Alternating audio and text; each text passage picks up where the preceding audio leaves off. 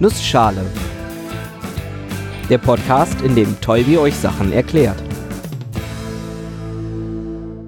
Guten Morgen und willkommen zu einer neuen Episode des Nussschale Podcasts. Heute erkläre ich euch nochmal, wie ein paar andere Sensoren funktionieren. Und weil die Zeit knapp ist, mache ich das in einer Nussschale.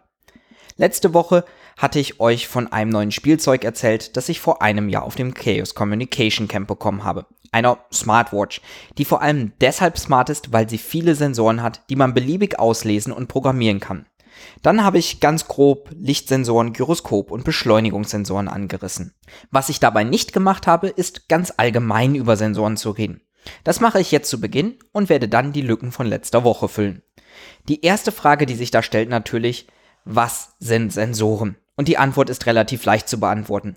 Ein Ding sie, das irgendwas misst meistens eine physikalische oder chemische Größe, die meistens irgendwie in elektrische Signale umgewandelt wird, die man dann auslesen kann. Elektrische Signale sind natürlich deshalb praktisch, weil man sie in fast allen unseren technischen Errungenschaften einbauen kann.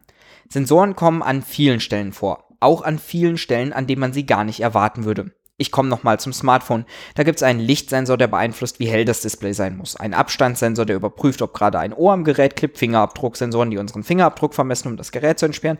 Temperatursensoren, die das Gerät bei Überhitzung abschalten. Bewegungs- und Orientierungssensoren, die nicht nur helfen, die Position zu bestimmen, sondern auch merken, wenn man das Smartphone anhebt, um das Display anzuschalten. Und natürlich Touchsensoren, Kameras und noch eine ganze Palette mehr. Das Wichtige, es geht darum, auf die Umwelt zu reagieren, sie zu messen, daraus abzuleiten, was es zu tun gibt und dann irgendwelche Aktionen durchzuführen. In der Episode über Regelungstechnik bin ich schon mal auf den mittleren Teil eingegangen. Wie kann man aus einer Messung ableiten, was es zu tun gibt? Der letzte Teil, das dann zu tun, ist meistens gar nicht mehr so kompliziert. Und letzte Woche und heute geht es dann um den ersten Teil, das Messen.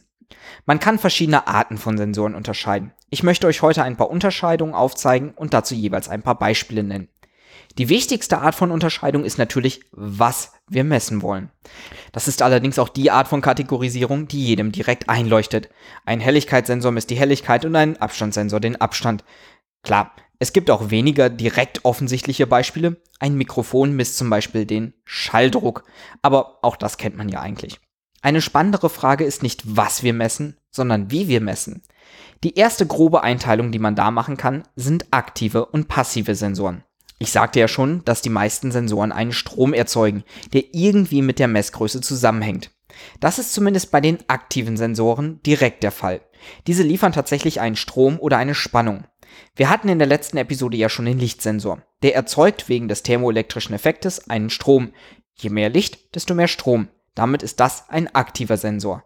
Passive Sensoren verändern irgendwas im Sensoraufbau. Das muss dann aber noch explizit ausgemessen werden.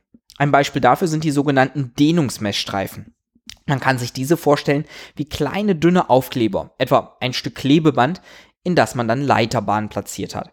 Also quasi kleine, flache, dünne Drähte, die man der Länge nach hin und zurück auf dem Kleber platziert. Diesen Kleber kann man an andere Dinge ankleben. Wenn man alles richtig gemacht hat, hat er eine geniale Eigenschaft. Nur eine geringe Veränderung sorgt dafür, dass sich der elektrische Widerstand in diesem Streifen verändert. Eine kleine Dehnung zum Beispiel. Deshalb auch Dehnungsmessstreifen. Man kann mit diesem Streifen messen, wie sich der Widerstand bei einer Ausdehnung verändert.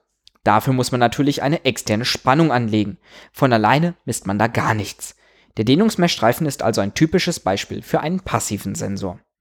Aber natürlich kann man die Messmethode noch genauer aufschlüsseln. Dabei sollte man bedenken, nicht alles kann man direkt messen. Viele Sensoren funktionieren über Umwege, wie die Dehnungsmessstreifen. Diese messen über den Widerstand und fallen damit in die Kategorie der widerstandsbasierten Sensoren. Ein paar andere Kategorien haben wir auch schon kennengelernt, zum Beispiel die kapazitätsbasierende Kategorie. In der letzten Episode hatte ich erklärt, wie eine Beschleunigung das eine Plättchen eines Kondensators bewegen kann und damit seine Kapazität verändert. Es gibt auch andere Bauarten von Beschleunigungssensoren, die dann aber in andere Kategorien fallen. Zum Beispiel die piezoelektrischen oder die simpleren mechanischen mit einer Feder und einer Masse. Diese Kategorie umfasst die Sensoren, die oftmals einen mechanischen Ausschlag geben, wie eine Waage, die etwas runterdrückt, wodurch sich dann ein Zeiger bewegt. So etwas kommt aber immer seltener vor, allein schon wegen der Größe der Bauteile. Eine weitere Kategorie sind die induktiven Verfahren, die sich zunutze machen, dass sich der Strom in einer Spule unter bestimmten Bedingungen verändern kann. Eine weitere Kategorie sind die magnetbasierten Messgeräte. Diese messen, ihr habt sicherlich erraten, mit Hilfe eines Magnetfeldes und oftmals messen sie auch direkt das Magnetfeld. Solche Sensoren nennt man dann Magnetometer. Ein bekanntes Beispiel, das mir auch im Physikunterricht schon begegnet ist, ist die Hallsonde. Das ist üblicherweise ein kleines Leiterplättchen. In die eine Richtung des Plättchens legt man einen Strom an, an die beiden anderen Enden packt man ein Spannungsmessgerät.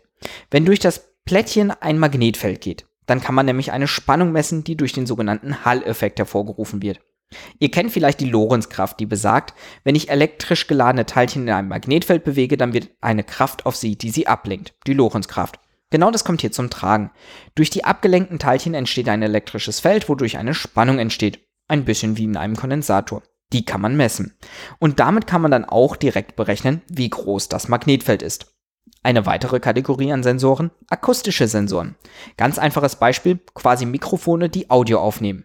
Das muss jetzt kein schön klingendes Audiosignal wie ein Lied sein, auch Ultraschall fällt hier rein. Generell gibt es eine ganze Reihe an Sensoren, die Druckwellen, wie den Schalldruck, aufnehmen können. Und je mehr ich mich damit beschäftige, desto mehr Arten von Sensoren fallen mir auf. Laserentfernungsmesser, Thermosensoren, Barometer, Altimeter, Tensiometer, Dinge zu Farbe, Druck, Fluss, Feuchtigkeit, Umdrehungen messen. Und das Tragische, Sensoren gibt es in der gesamten Bandbreite der Naturwissenschaft. Sie nutzen chemische Vorgänge, physikalische Kräfte und biologische Effekte und alles Mögliche dazwischen und drüber hinaus. Ich habe auf jeden Fall mal ein paar von denen auf meine To-Do-Liste für weitere Episoden gepackt und gucke mal, was ich davon als nächstes etwas ausführlicher behandeln kann. Und damit mal wieder vielen Dank fürs Zuhören und bis zum nächsten Mal.